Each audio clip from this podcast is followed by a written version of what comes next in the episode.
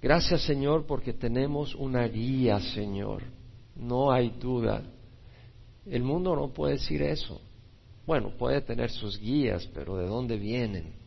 Nosotros tenemos tu palabra, Señor, la palabra del que nos ha creado, el libro de instrucciones de cómo debemos conducirnos en este mundo, el libro de promesas de cuáles son las consecuencias si nos conducimos de cierta manera, cuáles son las consecuencias si abrazamos estas verdades, cuáles son las consecuencias si abrazamos la mentira. Tenemos esto acá, Señor, y hoy tenemos el privilegio de leer y, meditar, y tu Espíritu Santo está en medio de nosotros para confirmar en el corazón de aquel que quiere conocer la verdad que esta es la verdad. Como dijiste tú, Señor Jesús, todo el que quiere hacer su voluntad sabrá si mi enseñanza es de Dios o si viene de mí mismo. El que busca su propia gloria para nada aprovecha. Pero el que busca la gloria del que le envió, ese es verdadero.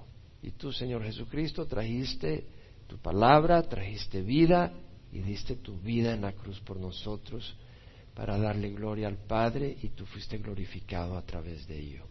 Bendice este estudio, Señor. Abre nuestros corazones, que lo tomemos a pecho. En nombre de Jesús. Amén. Estamos en la carta de Pablo a los Efesios, a la iglesia, a los santos de Éfeso. Y es una carta muy linda. Realmente, lo mismo que la carta a los Gálatas, ha sido de gran bendición personal para mi vida. Y la carta a los Efesios es una carta muy bendecida. Habla de las bendiciones de Dios, las promesas de Dios que tenemos. Eso en los primeros tres capítulos, capítulo 4 al 6, habla de la conducta que debemos de tener los cristianos. Y al final habla de la protección que tenemos que tener, de la armadura para la guerra espiritual que nos enfrentamos. Pero estamos en el capítulo 5 estudiando sobre la conducta que debemos de tener los cristianos a la luz del llamado que tenemos a la luz de las bendiciones y los beneficios que tenemos en el Señor y las promesas. Y creo que entramos a un área sumamente linda y de mucha necesidad en nuestras familias. Pero lo importante es que podamos aprender lo que vamos a estudiar hoy. Queremos oír la voz del Señor en esto. Vamos a poner atención y, deje que el Espíritu le hable. Y es mi oración que solo el Espíritu hable, porque es un tema bien delicado. Pablo en el capítulo 5, versículo 18 dice, no os embriaguéis con vino, en lo cual hay disolución, sino sed llenos del Espíritu. Y eso ya lo estudiamos. Pablo está diciendo sed llenados y le está escribiendo a una iglesia que tenía el Espíritu Santo. Ellos habían recibido el bautismo en el Espíritu Santo, ellos hablaban en lenguas, tenían distintos dones. Al hablar en lenguas no es la prueba de que has recibido el Espíritu Santo, es uno de los dones, pero no el único y el exclusivo para decir si has recibido o no el Espíritu Santo. Puedes no tener el don de lenguas y ser bautizado en el Espíritu Santo y tener la llenura. La pregunta es si estás lleno del Espíritu Santo o no, y no solo si fuiste lleno, si estás siendo llenado continuamente. Y nosotros tenemos que venir y pedirle al Señor, ¿qué se requiere para ser llenados del Espíritu Santo? Es por fe. Pablo le dice a la iglesia en Gálatas, ¿recibiste el Espíritu Santo por las obras de la ley o por el oír por fe? Es decir, es oír, es creer, entender de que el Espíritu Santo está disponible. Jesús dijo, si vosotros siendo malos sabéis dar buenas dádivas a vuestros hijos, cuanto más vuestro Padre Celestial dará el Espíritu Santo a quienes se lo pidan. Es de pedirle al Señor, dame el Espíritu Santo. Tú puedes estarle pidiendo un carro o puedes pedirle el Espíritu Santo. ¿Dónde está tu corazón? ¿Dónde están tus ojos? Tú puedes decirle al Señor, mira Señor, yo quiero una casa ahí en Corona del Mar. Ese es mi sueño, esa es mi ambición. O tú puedes decirle, Señor, dame el Espíritu Santo, quiero vivir para ti. Todo depende de dónde está tu corazón, dónde está tu pasión. Podemos pedir y debemos de pedirle porque la vida en el Espíritu es una vida llena.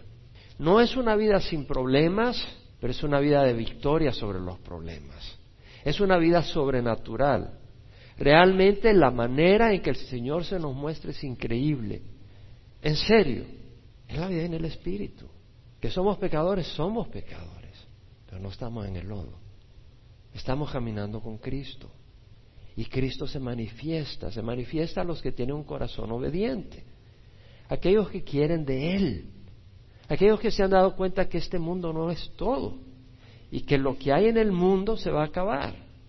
Pero las cosas de Dios son eternas y no se corrompen, no se pudren, y son muy superiores a las cosas de este mundo. ¿Sabes que nosotros los cristianos, los que tenemos al Señor, vamos a ver cuando Dios crea los nuevos cielos y la nueva tierra? Vamos a estar ahí. No estuvimos ahí cuando creó la tierra, pero cuando Dios crea los nuevos cielos y la nueva tierra, nosotros vamos a estar ahí observando. Imagínate ver a Dios en un flash crear todo un cosmos y vamos a estar ahí presentes. Va a ser maravilloso. Entonces, vale la pena la vida en el Espíritu. Pablo dice, no os embriaguéis con vino en el cual hay disolución, desorden, sino sed llenos del Espíritu, hablando entre vosotros con salmos, himnos y cantos espirituales, cantando y alabando con vuestro corazón al Señor, dando siempre gracias por todos en el nombre de nuestro Señor Jesucristo a Dios el Padre. Es decir, en la medida que venimos al Señor vamos a tener un corazón agradecido. En la medida que conocemos y experimentamos al Señor va a fluir de nuestro corazón agradecimiento a Dios. Hermano, es cuando estamos en la presencia del Señor, cuando Dios nos abre los ojos en el Espíritu que tenemos un corazón agradecido. En el mundo vamos a tener un corazón murmurador. En el Espíritu tendremos un corazón agradecido. La persona murmuradora no está en el Espíritu. La persona murmuradora está en la carne. Dando siempre gracias por todo en el nombre de nuestro Señor Jesucristo a Dios el Padre. Ahora empezamos donde quiero tocar el tema, donde nos toca ahora sometiéndoos unos a otros en el temor de Cristo. Las mujeres a sus propios maridos como al Señor, porque el marido es cabeza de la mujer, así como Cristo es cabeza de la iglesia, el mismo el Salvador del cuerpo. Pero así como la iglesia está sujeta a Cristo, también las mujeres a sus maridos en todo. Maridos, amad a vuestras mujeres así como Cristo amó a la iglesia y se dio a sí mismo por ella, para santificarla habiéndola purificado por el lavamiento de agua con la palabra a fin de presentársela a sí mismo una iglesia en toda su gloria, sin que tenga mancha, ni arruga, ni cosas semejantes, sino que fuera santa e inmaculada. Así también deben amar los maridos a sus mujeres como a sus propios cuerpos. El que ama a su mujer a sí mismo se ama, porque nadie aborreció jamás su propio cuerpo, sino que lo sustenta y lo cuida, así como también Cristo a la iglesia. Porque somos miembros de su cuerpo. Por esto el hombre dejará a su padre y a su madre y se unirá a su mujer y los dos serán una sola carne. Grande es este misterio, pero hablo con referencia a Cristo y a la iglesia. En todo caso, cada uno de vosotros ame también a su mujer como a sí mismo y que la mujer respete a su marido. Bueno, el tema de la sujeción no solo se refiere a la mujer al esposo, más adelante habla de los hijos a los padres y más adelante de los siervos a sus amos o de los empleados a sus jefes habla de la sujeción el Señor. Es un tema bien importante. Y habla del amor, del amor de los padres a los hijos, del amor del hombre a su esposa, qué tipo de amor debe ser. Y habla de la honra que le debemos a los jefes. Y esto es bien importante, es muy importante, vamos a estudiar esto. Creo de que si nosotros como congregación recibimos esto en el corazón, vamos a hacer una lámpara en medio de nuestra sociedad, porque esto es ajeno a la cultura nuestra. Pablo dice, sometiéndoos unos a otros en el temor de Cristo. Yo he oído a pastores famosos decir, sometiendo unos a otros quiere decir que el esposo se debe someter a la, a la esposa y la esposa al esposo. No, no es así. Está fuera de contexto, totalmente fuera de contexto. Si tú usas otras escrituras te das cuenta que lo que está hablando es lo que está diciendo Pablo. Pero hay una batalla por eliminar aquellas cosas que ofenden a nuestra cultura. Cada vez más los predicadores están buscando la manera de dar un mensaje que a la gente le gusta oír, no un mensaje que les molesta. Pero a mí no me interesa dar un mensaje que a la gente le gusta oír. Me gusta dar el mensaje que Dios nos ha dado a nosotros. Y mi deseo es que nos guste oír la palabra de Dios. Sometiéndoos unos a otros. Traducciones, la New King James, la English Standard Version dice submitting to one another. La New Living Translation, New International Version, submit to one another. New American Standard Bible, be subject to one another. Sé sujeto uno al otro. Lo que está queriendo decir, los que le corresponde sujetarse a quien deben de sujetarse, eso es lo que está queriendo decir y por eso lo desarrolla. Entonces vamos a leer lo que significa y lo que no significa, porque muchas veces la gente puede usar eso en una manera fuera de lugar. La palabra sometiéndose en el griego es upotazo. De ahí viene la palabra upo y tazo. bueno, en el español no usamos upo, pero usamos hipo, hipodérmico, hipotermia, debajo de la piel, debajo de la temperatura que debe ser, upo, y luego tazo, que quiere decir el rango, es un verbo, pero ya voy a entrar un poco más en detalle. De todas maneras, la palabra opotazo, la King James Version, que la usa 40 veces en el Nuevo Testamento, la traduce en distintas maneras. Por ejemplo, put under, poner bajo, be subject unto, estar sujeto a, submit oneself unto, sujetarse a alguien, a algo.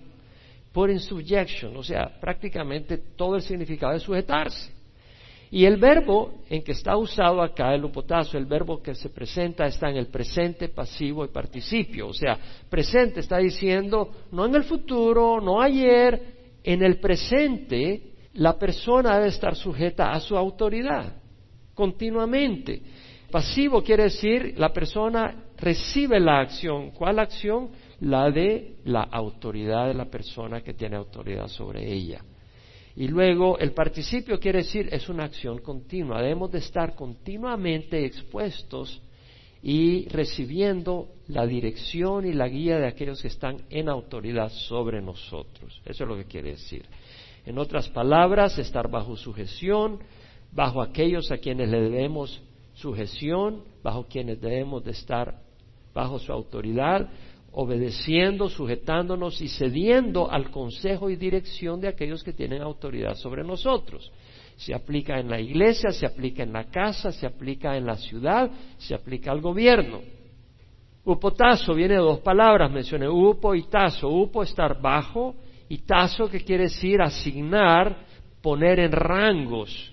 De hecho, la palabra upotazo es un término militar que significa poner en un rango bajo autoridad de otro. No quiere decir que el hogar debe ser un ejército en el sentido de rigurosidad, pero quiere decir de que hay un orden, quiere decir de que hay un orden donde los hijos tienen que estar sujetos a los padres, donde la esposa sujeta al esposo, quiere decir que en la iglesia debe haber un orden, una sujeción a los líderes, a los ancianos, al pastor, quiere decir que en la ciudad tenemos que sujetarnos a las leyes de la ciudad y en el gobierno, a las leyes del gobierno.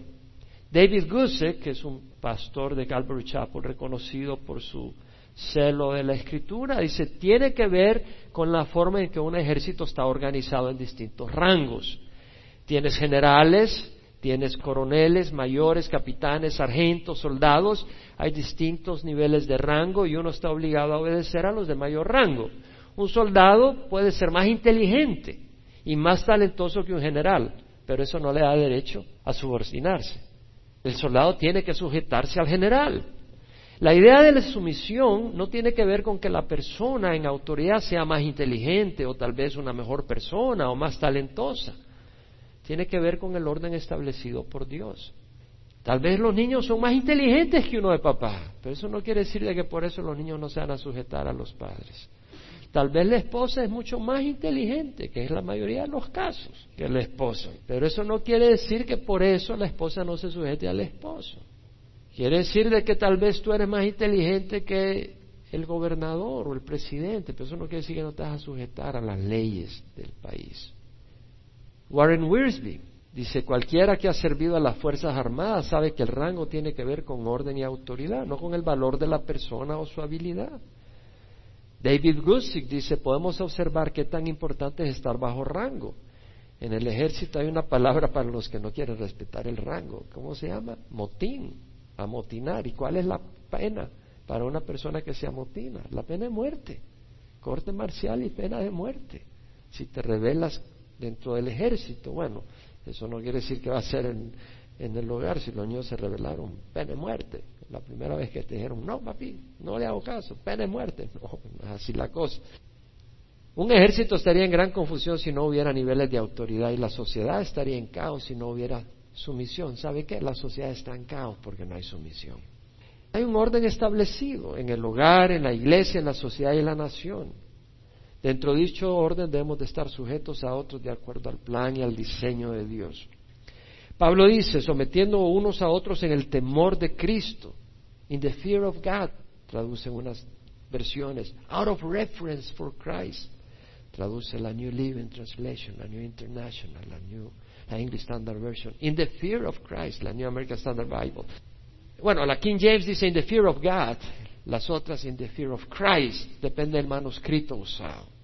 Y la palabra fear ahí es phobos, donde viene temor, pero también la palabra quiere decir terror, también quiere decir respeto a una persona que tiene autoridad y poder sobre alguien. Mira bien lo que dice, sometiéndose unos a otros en el temor de Cristo. La palabra es fear, la palabra es phobos. No la lleves al extremo de terror en ese sentido, pero llévala al sentido de un temor, de respeto. Cuando tú amas a alguien, tú tienes temor de, de lastimarlo.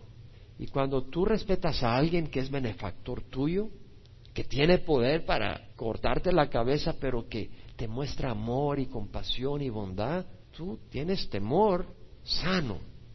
Primero, una persona tan amable y tan compasiva contigo no lo quieres lastimar. Y segundo, sabes que tienes el cuchillo y te puede cortar la cabeza.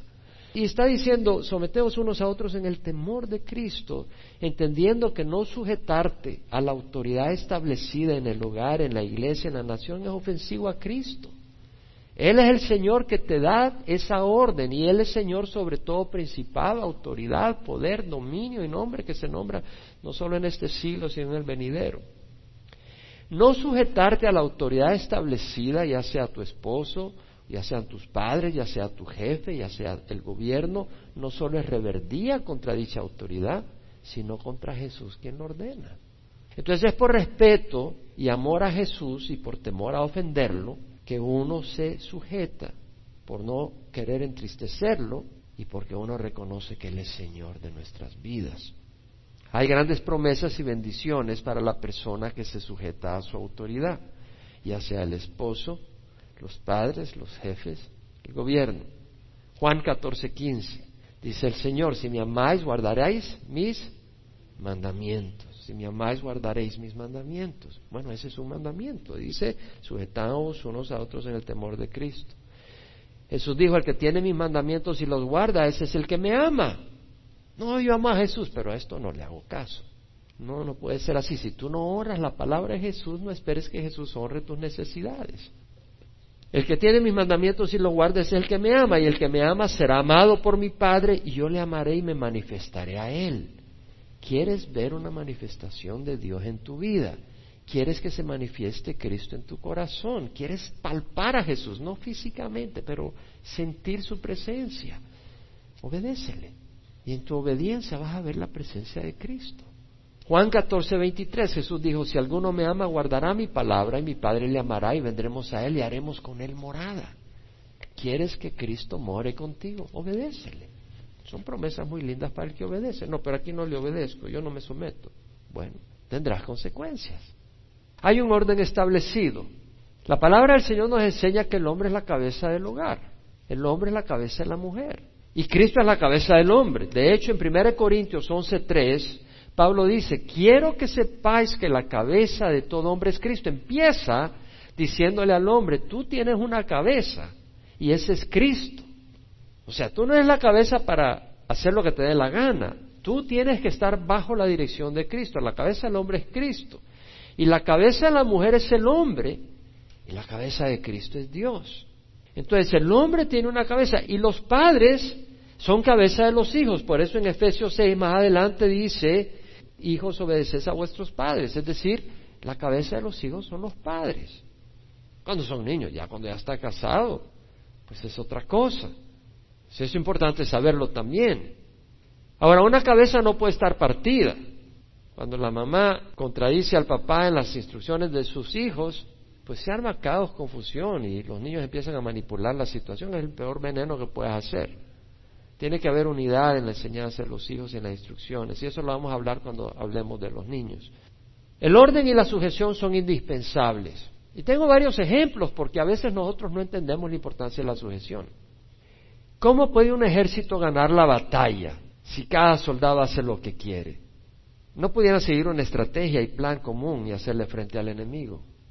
Un hogar tiene un enemigo que es Satanás. Tiene que haber unidad. Si no hay unidad, el enemigo lo va a destruir. Imagínate, unos soldados deciden atacar en la mañana, pero otros dicen, no, no, nosotros vamos a atacar en la tarde y nos vamos a ir a pasear ahorita.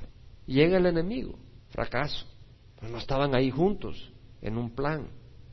O uno decide atraer al enemigo, vamos a salir, y cuando salgan ustedes salen por la retaguardia y los atacan. Y los que salen por la retaguardia después dicen, no, mejor vámonos a pescar. No, mi amigo, viene el enemigo y los hace pedazos. Es cierto, o sea, tiene que haber sujeción, los soldados al comandante. ¿Cómo puede un grupo de trabajadores construir un edificio si no siguen las instrucciones y no se sujetan al maestro de obras? Póntete a pensar la construcción de un edificio si no hay un maestro de obras que dirija. O uno dice, bueno, yo quiero pintar las paredes antes de que pongan el drywall. O el otro dice, mira, yo quiero poner el techo antes de los cimientos. ¿Por qué? Porque me quiero ir a Las Vegas. Bueno, si cada quien hace lo que le da la gana, no van a construir el edificio. Por eso algunos hogares no tienen ninguna construcción, no tienen solidez. Porque cada uno hace lo que le dé la gana.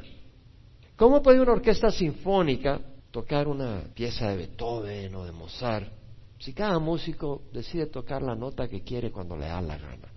Pues no va a haber música. Y maravilloso. Hay una dirección. El cuerpo trabaja en armonía para beneficio del sí mismo.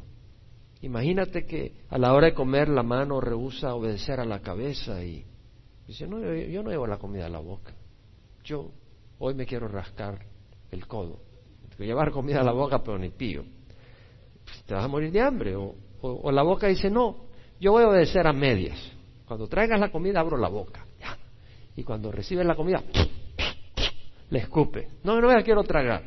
No tiene sentido. No ocurre muchas veces eso en los hogares. Lo mismo pasa. ¿Cómo puede funcionar un hogar sin un líder, sin una cabeza? No hay un hombre que guíe y tome decisiones finales de acuerdo a una meta y un plan beneficioso. ¿Cómo puede un hombre guiar su hogar si no tiene una meta clara y precisa? Hay muchos hogares donde el hombre no sabe cuál es la meta de su hogar. Lo único que piensa es trabajo para pagar las cuentas, comida, diversión, sexo y fútbol. Me hace eso y estoy feliz. Bueno, está bien que tengas fútbol, está bien que te diviertas, el sexo es un regalo de Dios para el matrimonio, no fuera el matrimonio, es un bello regalo, maravilloso. Pero la meta del hombre no solo es el fútbol, sexo, la comida. Hay meta principal mayor. Somos más que perritos.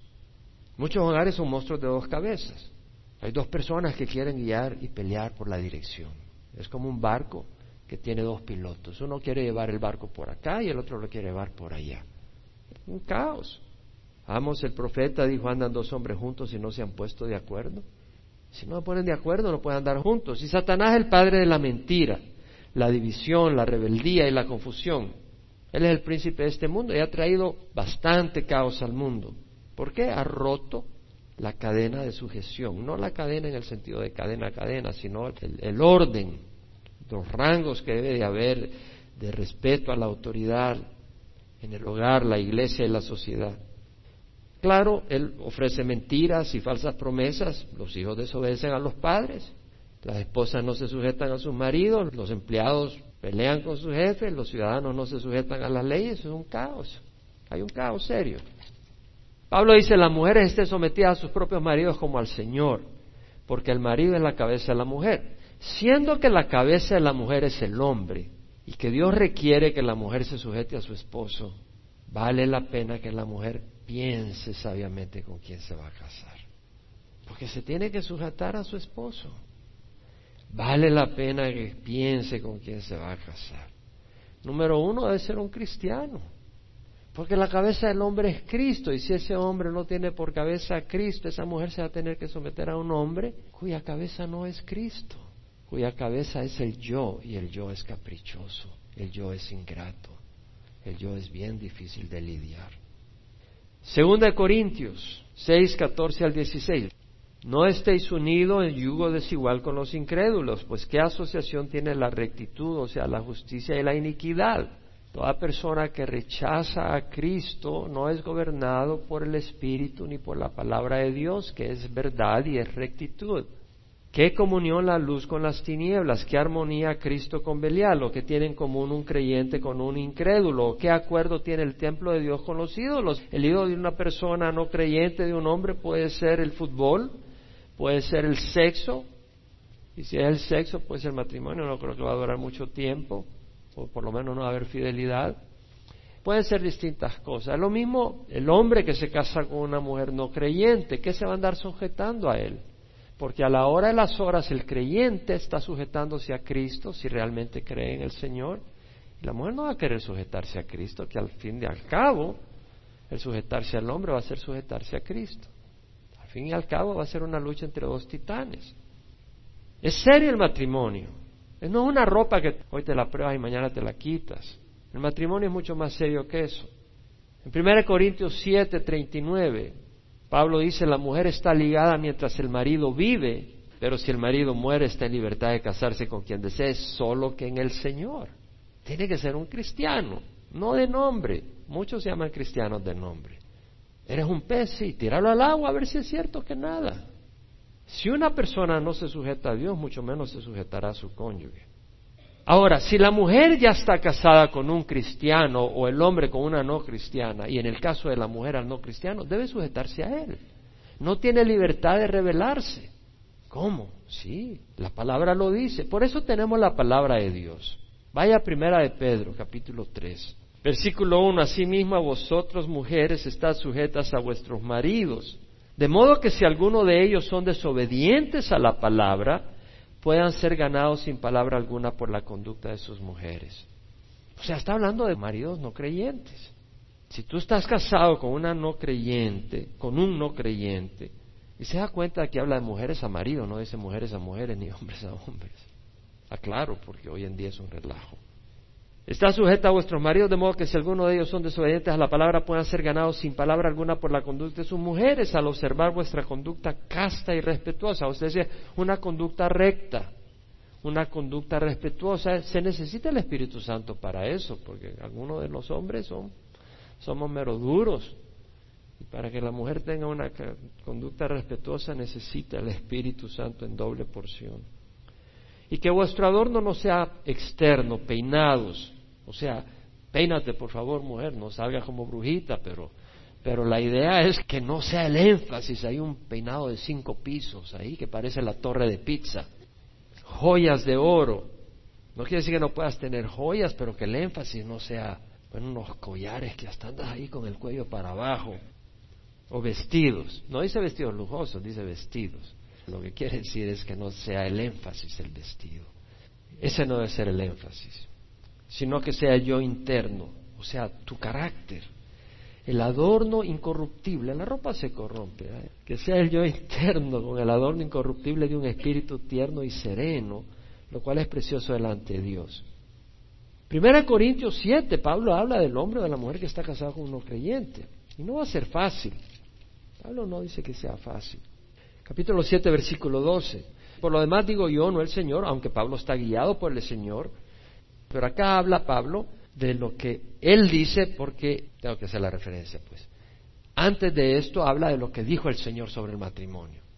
Ahora, cuando Pablo dice esto digo yo, no el Señor, no quiere decirle que no fue que Jesús lo haya dicho verbalmente, pero Pablo es inspirado por el Espíritu. Así que esto tiene autoridad como que si el Señor mismo lo haya dicho verbalmente. Por lo demás digo yo, no el Señor, que si un hermano tiene una mujer que no es creyente y ella consiente en vivir con él, no la abandone. Si la mujer que no es creyente está dispuesta a vivir contigo, se presta a un hogar, pues tú eres paciente y le muestras amor adelante. Ahora, si te arma la guerra porque tú eres creyente y prácticamente te está tirando piedras y cuchilladas, pues se está separando de ti y se está alejando de ti y eso ocurre lamentablemente más de alguna vez. Y la mujer cuyo marido no es creyente y él consiente en vivir con ella no abandone a su marido. Es decir, la mujer tiene un marido que no es creyente, pero él la recibe como su mujer y tal vez no es perfecto, mucho menos que no tiene a Cristo, pero el hombre eh, toma su labor de esposo y, y no la maltrata físicamente, no la abusa verbalmente. O sea, él consiente a vivir con ella, pues que no abandone a su marido. Eso no quiere decir de que si el marido es un abusivo, la golpea, trae drogas y hace escándalo, que pues ella tiene que estar ligada a él. No necesariamente. Hay situaciones donde el hombre o la mujer tienen que huir de una situación abusiva. Eso no quiere decir de que porque se puso de mal humor ya es causa para divorciarte. Eso no es lo que quiere decir. A Dios no lo puedes engañar. Sin embargo, si el que no es creyente se separa, dice Pablo, que se separe. En tales casos el hermano o la hermana no están obligados. Dios nos ha llamado para vivir en paz El hogar debe ser un lugar de paz, debe ser un lugar de tranquilidad. Si no, ¿para qué? Ahora tienes que trabajar en eso, no es fácil, porque a veces tú no estás en paz ni contigo mismo, estás que ni te aguantas. ¿Cómo lo sé? Porque a veces yo ni me aguanto a mí mismo.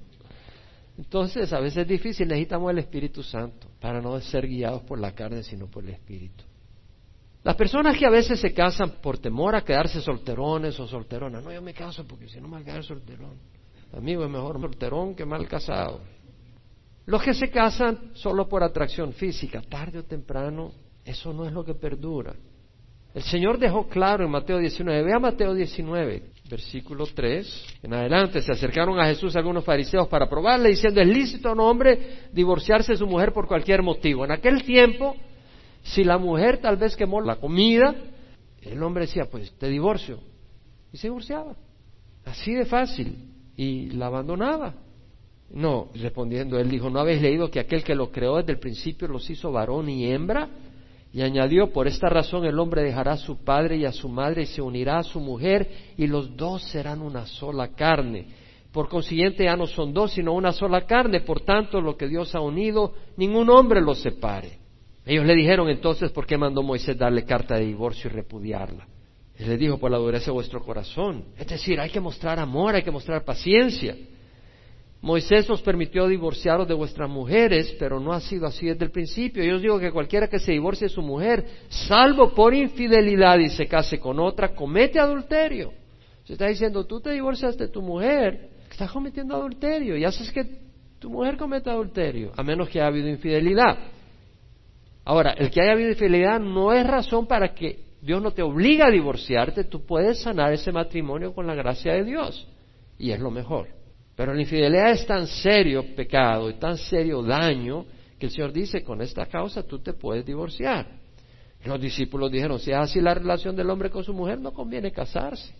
El Señor dijo, no todos pueden aceptar ese precepto, sino solo aquellos a quienes le ha sido dado. En otras palabras, no todo el mundo puede aguantar estar sin su cónyuge, pero cuando el Espíritu te da la fortaleza, tienes el poder. Pero el Señor está hablando acá de la seriedad del matrimonio. Ahora, hermano, ¿pero por qué hay matrimonio de inconversos que perduran? Pues porque están detrás de la misma maldad. Considera, por ejemplo, a Acab y. Eran dos reyes malos. Trajeron idolatría y parecían pajaritos enamorados del 14 de febrero. Pero trajeron idolatría, mataron a los profetas de Dios, de Jehová. Muchas veces una pareja no cristiana y con sus hijos muy unidos, ¿por qué? idolatran el dinero, están bajo los mismos afanes del mundo, los mismos placeres y van juntos unidos al infierno. Tal vez por un momento están unidos, pero van dirigidos al infierno. Yo no creo que es lo que tú quieras. En serio, el infierno es real. Mira lo que dice Daniel 12. Muchos de los que duermen en el polvo de la tierra despertarán, unos para la vida eterna, otros para la ignominia, para el desprecio eterno. Muchos van a ir al infierno y muchos vamos a brillar como el resplandor del firmamento, como las estrellas del cielo por siempre jamás. Pero muchos van al infierno. Hay un camino que se abre, hay un punto de decisión y unos van por un lado y otros por... No hay camino intermedio. Si estás vivo, vas a uno de los dos lugares. Si no existe, no te preocupes. Pero si existes, vas a uno de dos lugares, o al cielo o al infierno. Es cosa seria. Cristo es la cabeza de la iglesia siendo el mismo el Salvador del cuerpo, dice Efesios 5:23. Notemos que Cristo es la cabeza de la iglesia, no Pedro, ni su supuesto sucesor, ni los pastores, ni ninguna organización, ni las tradiciones de la iglesia. Cristo dirige a su cuerpo. ¿Cómo, hermano? Bueno, con su palabra, con el Espíritu Santo y con los pastores y ancianos que levanta. Pero no hay un anciano, no hay un pastor que sea el pastor universal de la iglesia. Ese es Jesucristo. En Efesios 4, 11, 12 hemos estudiado que Dios dio a algunos el ser apóstoles, a otros profetas, a otros evangelistas, a otros pastores y maestros, para capacitar a los santos para la obra del ministerio, para la edificación del cuerpo de Cristo. No vemos que dice que Dios dio a algunos ser papa. Vaya primera de Pedro 5. Hay un orden, hay un orden dentro de la iglesia, pero ese orden no incluye un papa, sí incluye pastores, incluye ancianos. Primera de Pedro 5.1, por tanto a los ancianos entre vosotros exhorto yo, anciano como ellos, él no dice yo, Papa Universal, anciano como ellos, y testigo de los padecimientos de Cristo y participante de la gloria que ha de ser revelada. Nosotros vamos a ver un futuro glorioso. Pastoread, poimaíno, quiere decir guiad, dirigid, alimentad, cuidad. Pastoread el rebaño de Dios entre vosotros. Hay pastores para pastorear el rebaño, hermanos. Dios los ha establecido. Velando por él. Episcopeo, de ahí viene la palabra episcopo, episcopal, obispo. Quiere decir supervisando. Velando por él, no por obligación, sino voluntariamente, como quiere Dios, no por la avaricia del dinero. Algunos se meten en el ministerio por dinero, pero yo no sé quién se mete en el ministerio por dinero. Pues el ministerio no te da dinero, aunque hay algunos que son charlatanes que hacen mucho dinero en el ministerio. Encienda la televisión, sino con sincero deseo. Tampoco como teniendo señorío sobre los que han sido confiados, sino demostrando ser ejemplos del rebaño. Y cuando aparezca el príncipe de los pastores, ¿se da cuenta? Están los pastores y hay un príncipe. ¿Quién es el príncipe? Jesucristo, mi hermanos. El príncipe de los pastores recibiréis la corona inmarcesible de gloria. Y luego dice, asimismo vosotros los más jóvenes, está sujetos a los mayores. Está hablando dentro de la iglesia. Hay personas, no necesariamente mayores en edad, porque uno puede ser bastante mayor en edad y ser mero testarudo en las cosas de Dios. Las personas mayores en madurez espiritual. Y todos revestidos de humildad en vuestro trato mutuo, porque Dios resiste a los soberbios. No, yo no me sujeto a nadie. Dios resiste a los soberbios, pero da gracia a los humildes. En Hebreos 13, 17 dice el autor, que es el Espíritu Santo, obedeced a vuestros pastores y sujetaos a ellos, porque ellos velan por vuestras almas como quienes han de dar cuenta, permitirles que lo hagan con alegría y no quejándose, porque eso no sería provechoso para vosotros. Hay que sujetarse a los pastores. Ahora, los pastores no van a enseñorearse sobre el rebaño. En la congregación buscamos dar oportunidades de servicio, invitamos a las personas que se involucren, y damos guía y dirección, pero sí hay autoridad, pero no a manera de dictadura. Tiene que haber autoridad, tiene que haber orden en la iglesia. Ahora, la persona que no se sujeta rápido deja de estar sirviendo, pero realmente hay que sujetarse y hay que honrar a tus pastores, hay que honrar a las personas, a, los ancianos. Ahora, si un pastor o anciano enseña algo fundamentalmente erróneo o te pide que hagas algo que es contrario a la sana doctrina, si tu esposo te pide algo que no es de Dios, no debe de obedecerle. Pedro y Juan le dijeron al Sanedrín, al grupo religioso que gobernaba Israel, juzgad si es justo delante de Dios obedecer a vosotros antes que a Dios. Es decir, hay veces en que no debes de obedecer. Mujer, si tu esposo te dice, tenemos que ir a quemarle incienso a la Virgen María, tú no tienes por qué obedecerle. Te pide tu cónyuge que hagas un acto de idolatría, no tienes por qué, o ver inmoralidad y ver pornografía, no tienes por qué hacerlo. No tienes por qué hacer cosas que van contra Dios. El hombre, el esposo, es cabeza del hogar, pero se compara con Cristo en Efesios. Dice, María, amada a vuestras mujeres, así como Cristo amó a la iglesia y se dio a sí mismo por ella. Y luego, así como la iglesia está sujeta a Cristo, también las mujeres deben estarlo a sus maridos en todo. Entonces, nos está dando un ejemplo, nos está dando una comparación que es para hacernos temblar. Y eso implica que tenemos un gran reto y una gran responsabilidad. ¿Por qué? Porque la esposa los hijos son creación de Dios. Más nos vale a los hombres reconocer que tu cónyuge y tus hijos son creación de Dios. Y más te vale tratarlos con el respeto y la dignidad que Dios demanda, si no un día te va a traer a cuentas. ¡Wow! Cosa seria. Hablando de eso, el matrimonio no es para niños inmaduros. Tampoco es para jóvenes desordenados que solo piensan en el sexo y la diversión. De nuevo, el sexo es algo muy lindo dentro del matrimonio, es una bendición. No estoy diciendo que sea malo, pero el matrimonio no solo es eso. Cristo nunca buscó sus intereses egoístas, sino el bienestar eterno de los suyos. La cabeza del hogar debe considerar el bienestar de su cónyuge y de sus hijos. Es cosa seria. Bueno, yo quiero tener hijos para que me abracen, para ir a jugar fútbol con ellos.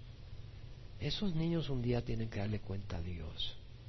Más te vale que lo guíes por el camino recto. Si tú por hacer más dinero tienes dos trabajos y no llevas a tus hijos a la iglesia, un día les vas a tener que dar cuenta a Dios. Si tú por estar ocupado, por estar divirtiéndote, no atiendes a tu esposa, un día vas a tener que darle cuentas a Dios. ¿Cuál es la responsabilidad del hombre como cabeza? El hombre debe ser el proveedor de su familia, no ser un mantenido, un perezoso, un holgazán, buscando que su esposa sea su mamita que lo sigue alimentando. Algunos hombres esperan que su mujer sea quien los sostenga. Proverbios 6, 9 al 11 dice, ¿hasta cuándo perezoso estarás acostado? Ser hombre requiere ser serio, ser hombre. Requiere fajarse para mantener a tu esposa y a tus hijos. ¿Cuándo te levantarás de tu sueño? Un poco de dormir, un poco de dormitar, un poco de cruzar las manos para descansar y vendrá como vagabundo tu pobreza y tu necesidad como hombre armado, no solo a ti, sino a tu mujer y a tus hijos. Fájate, hombre, busca trabajo, ve qué haces, suda, pero provee para tu esposa y para tus hijos. Proverbios 21, 24 al 25, el deseo del perezoso lo mata porque sus manos rehusan trabajar. No, hay que el gobierno me venga a ofrecer trabajo aquí estoy, que vengan acá. Dice, todo el día codicia, mientras el justo da y nada retiene. La persona recta provee para su hogar y Dios le da para dar. Bueno, y si Dios no te da dinero para dar, pero te va a dar el espíritu para compartir a otros. No quiere decir necesariamente que Dios te va a enriquecer materialmente, pero te va a suplir tus necesidades. Mateo 6:33 dice, busca primero su reino y su justicia y todas estas cosas os serán añadidas. Busca las cosas de Dios. Ah, no, no, yo estoy en la iglesia siete días a la semana, por eso no trabajo. Un momento, si tienes esposa e hijos, salte de la iglesia y ve y trabaja. No uses eso como excusa. A veces, debido a la crisis económica, la esposa se ve en necesidad de ayudar en alguna manera a proveer materialmente, pero la mayor responsabilidad está en el esposo. No quiere decir que la mujer debe ser una derrochadora de dinero, ni debe de ayudar en alguna oportunidad, siempre que el motivo sea bueno. Y si no tienes hijos pequeñitos, pues con mayor razón puedes trabajar y pero que no sea el motivo vivir una vida egoísta de lujos y placeres, sino ser generoso con otros. Proverbios 31. Mujer hacendosa, ¿quién la hallará? Su valor supera en mucho al de las joyas. En ella confía el corazón de su marido y no carecerá de ganancias. Ella le trae bien y no mal todos los días de su vida. Busca lana y lino y con agrado trabaja con sus manos. O sea, ve una mujer hacendosa. Es como las naves de mercader, trae sus alimentos de lejos. También se levanta cuando aún es de noche y da alimento a los de su casa y tarea a sus doncellas. Evalúa un campo y lo compra, con sus ganancias planta una viña. Se ciñe de fuerza y fortalece sus brazos para poder proveer. Nota que su ganancia es buena, no se apaga de noche su lámpara, extiende sus manos a la rueca y sus manos toman el uso, o sea, los asuntos de tejer, extiende su mano al pobre, te das cuenta. El propósito es ser generoso y alarga sus manos al necesitado. No tiene temor de la nieve por los de su casa, porque todos los de su casa llevan ropa escarlata. O sea, ella provee, ayuda a proveer. Está bien, mujer, si le ayudas a proveer a tu esposo. Se hace mantos para sí, su ropa es de lino fino y de púrpura. Su marido es conocido en las puertas porque es su mujer. Es increíble, mira esa mujer. Ese es el esposo de ella. Ya no dicen ella es la esposa de él, sino él es el esposo de ella. Hace telas de lino y las vende y provee cinturones a los mercaderes. Fuerza y dignidad son su vestidura y sonríe al futuro. Abre su boca con sabiduría y hay enseñanza de bondad en su lengua. Una mujer de Proverbios 31 abre su boca con sabiduría, hay enseñanza de bondad en su lengua. Vigila la marcha de su casa y no come el pan de la ociosidad. Sus hijos se levantan y la llaman bienaventurada. También su marido la alaba diciendo, muchas mujeres han obrado con nobleza, pero tú la superas a todas. Engañosa es la gracia y vana la belleza, pero la mujer que teme a Jehová, esa será alabada. Darle el fruto de sus manos y que sus obras la alaben en sus puertas. Vemos la mujer hacendosa. Entonces, hombre, tienes que proveer, pero eso no quiere decir que la mujer debe ser una derrochadora. Al contrario, si puedes apoyar, bienaventurada. O si puedes ayudar en el ministerio de la iglesia o de otras áreas, súper bienaventurada. El hombre, por su parte, debe ofrecer protección a su familia contra situaciones dañinas, ya sea física, emocional o espiritual. El esposo debe dar guía al hogar. Para guiar un hogar se necesita sabiduría. ¿Quién puede decir amén? Si tú eres esposo, eres cabeza. Proverbios 1.7, el temor a Jehová es el principio de la sabiduría. Los necios desprecian la sabiduría la instrucción. Proverbios 10:14, los sabios atesoran conocimiento, pero la boca del necio es ruina cercana. Es decir, el hombre que es sabio busca conocimiento. ¿Dónde lo va a encontrar? En la palabra de Dios. El hombre debe de ser hombre de la palabra de Dios para tener conocimiento y dirección. La sabiduría del prudente está en entender su camino, la necesidad de los necios es engaño. Hombre, ¿cuál es el camino de tu hogar? ¿En qué dirección llevas a tu hogar? Tienes que estudiar la palabra, tienes que buscar de Dios, tienes que ser hombre de oración. Proverbios 11:29, el que turba su casa heredará viento y el necio será siervo del sabio corazón. Hay hombres y hay mujeres que turban sus casas, las destruyen, algunos turban sus casas por andar tomando con amigos, derrochando el tiempo jugando fútbol, en bailes, metidos en sus hobbies. No pueden llevar a la familia a la iglesia. No, hoy tengo partido de fútbol. Vamos a leer la Biblia. No, no, no, no. El esposo es responsable de asegurar que el dinero se maneje sabiamente, que no se derroche irresponsablemente. El esposo es responsable de asegurarse que el dinero no sea un ídolo y que se ofrende, que se ofrende a la obra del Señor. Eso es parte del ministerio de un hogar. El esposo padre debe buscar de Dios la guía diaria, alimentarse con la palabra para guiar a su esposa, a sus hijos en el camino de Dios. En Josué 24, 14, 15 leemos que Josué le dice al pueblo de Israel, temer a Jehová y servirle con integridad y con fidelidad. Quitar los dioses que vuestros padres adoraron al otro lado del río y en Egipto, que vuestros padres sirvieron al otro lado del río y en Egipto, y servir a Jehová. Y si servid a Jehová no os parece, escoged hoy a quién habréis de servir. Sea los dioses que vuestros padres sirvieron, que están al otro lado del río, o a los dioses de los amorreos en cuya tierra habitáis, pero yo y mi casa serviremos a Jehová. Claro, esa es la posición del hombre. Y así la mujer pelea y se va, pues es problema de ella. Y un día va a tener que dar cuentas. Pero el hombre está llamado a establecer cuál es el estándar de su casa servir a Dios y a Jehová. Esa guía del hombre debe ser con amor, no con un látigo, debe ser con ternura y paciencia, refrescando y cuidando. Y también sabiendo decir no cuando algo no armoniza con la palabra de Dios. Así como la iglesia está sujeta a Cristo, las mujeres deben estar sujetas a sus maridos en todo. La ordenanza es clara y precisa, en todo. Tito 1, 3 al 5 dice lo siguiente, las ancianas deben ser reverentes en sus conductas, no calumniadoras, no puro chisme, ni esclavas de mucho vino, que enseñen lo bueno, que enseñen a las jóvenes a que amen a sus maridos. Eso es que deben las mujeres, las mayores, las maduras. Enseñarle a las jovencitas, no, dale una patada, así te habló, dale dos patadas. No, que enseña a las jóvenes a que amen a sus maridos, a que amen a sus hijos, a ser prudentes, puras, hacendosas en el hogar, amables, sujetas a sus maridos, para que la palabra de Dios no sea blasfemada. Una mujer rebelde no honra a Dios. Una mujer que se pasa quejando por todo no honra a Dios.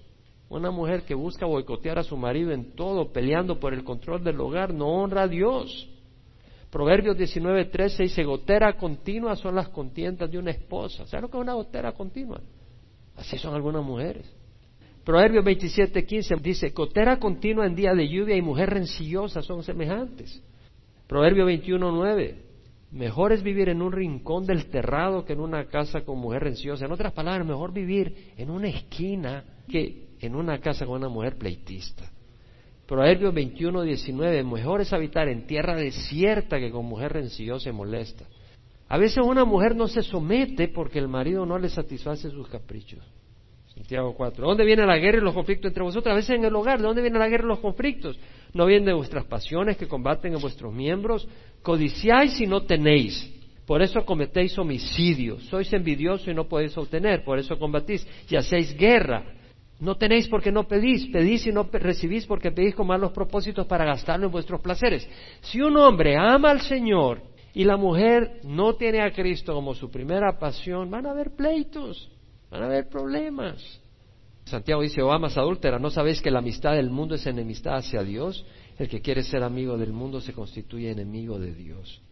Pablo dice, la piedad en efecto es un medio de gran ganancia cuando va acompañada de contentamiento. El amor al dinero es la raíz de todos los males, por el cual codiciándolos algunos se extraviaron de la fe y se torturaron con muchos dolores. A veces la mujer no se sujeta porque hay enojo y amargura en el corazón. Pablo dice, no se ponga el sol sobre vuestro enojo. En Hebreos leemos buscar la paz con toda la santidad sin la cual nadie verá a Dios. Mirad bien de que nadie deje alcanzar la gracia de Dios, de que ninguna raíz de amargura brotando cause dificultades y por ella muchos sean contaminados. A esa la mujer abraza la raíz de amargura y no perdona. Que se va a andar sometiendo al marido y el hogar es un desastre porque no hay dirección, no hay guía, no hay respeto a la autoridad y la persona que está en autoridad no ama, no respeta tampoco. Es un caos. Jesús dijo, todo reino dividido contra sí mismo es asolado. Una casa dividida contra sí mismo no se mantendrá. La sujeción es necesaria. Qué bueno que el piloto de avión obedece las instrucciones de la torre de control. ¿No cree usted? Hay neblina, no se ve, pero obedece la torre de control. Gracias a Dios que se sujeta al que está dando la dirección. Qué bueno que los que construyeron el avión se sujetaron al ingeniero que estaba dirigiendo la obra. Si no ponen las piezas en el lugar equivocado. Mujer, tú preocupate por tu responsabilidad. No, pero este medio tonto. Bueno, ora para que no sea tan tonto. Ora para que Dios le dé más sabiduría. Pero sujétate. Pídele a Dios que le abra la mente. Es necesario sujetarse. Sujetarse quiere decir que reconoces que alguien tiene autoridad sobre ti, que hay un orden, que eres parte de un equipo, que tus caprichos no son más importantes que el equipo. Y el sujetarse no quiere ser inferior, tampoco quiere decir que no puedas hablar, no puedas decir ni pío. Tiene que haber comunicación, tiene que haber conversación, la mujer debe de hablar, debe sugerir, debe opinar con sabiduría. La sujeción de una esposa a su marido es parte de la vida cristiana. David Gussing menciona lo siguiente. Una esposa que desobedece este mandato falla no solo como esposa, sino como seguidora de Jesús. No tiene que ver con el nivel de inteligencia del esposo, sus capacidades, tiene que ver con honrar a Dios. Y luego él dice, una mujer debe escoger a su marido con gran cuidado. Recuerde lo que Dios va a exigir de usted en su matrimonio. Va a tener que sujetarse a su marido. El matrimonio es serio, hermanos. Ahora, sujeción no es sinónimo de dictadura o relación miserable. Pablo dice, nada hagáis por egoísmo, por vanagloria, sino que con actitud humilde cada uno de vosotros considere al otro como más importante que a sí mismo, no buscando cada quien sus propios intereses, sino los intereses de los demás. Eso se aplica al hombre con relación a su esposa también. Es un tema muy importante, hermanos. Padre, necesitamos tu dirección y tu guía. Necesitamos tu Espíritu Santo para poder caminar con sabiduría y con amor y con humildad y con confianza y fe en ti. La mujer que se somete a su marido lo va a hacer porque va a tener fe en ti, no en su marido. Los hombres somos menos tontos. Pero al someterse a su marido va a mostrar esa fe en ti y tú la vas a honrar, Señor. Y te ruego que en esta congregación des maridos que sepan amar a sus esposas y guiarlas, que sean líderes, que sean hombres, que sean cabeza, no cola, que sean hombres viriles, valientes, no bebés chillones, aguados, que puedan ser hombres capaces de ser cabeza de sus hogares. Ayuda a las mujeres a hacer apoyo, a no pelear con sus esposos, a honrarlos. Ayúdanos a entender estas cosas. Ayuda a los hombres a, a buscar sabiduría, Señor, a buscar tu palabra a meditar en tu palabra, a tener una experiencia sobrenatural contigo para saber que tú vives y saber que tu palabra es buena y poder guiar sus hogares, Señor. Ayuda a Calvary Chapel Emanuel a ser un faro de luz en esta sociedad. Señor, lleva este evangelio, toca nuestros corazones, Señor. Hay tantas personas acá en esta congregación, cada una es una posibilidad de traer gozo a tu corazón, traer alegría y bendición.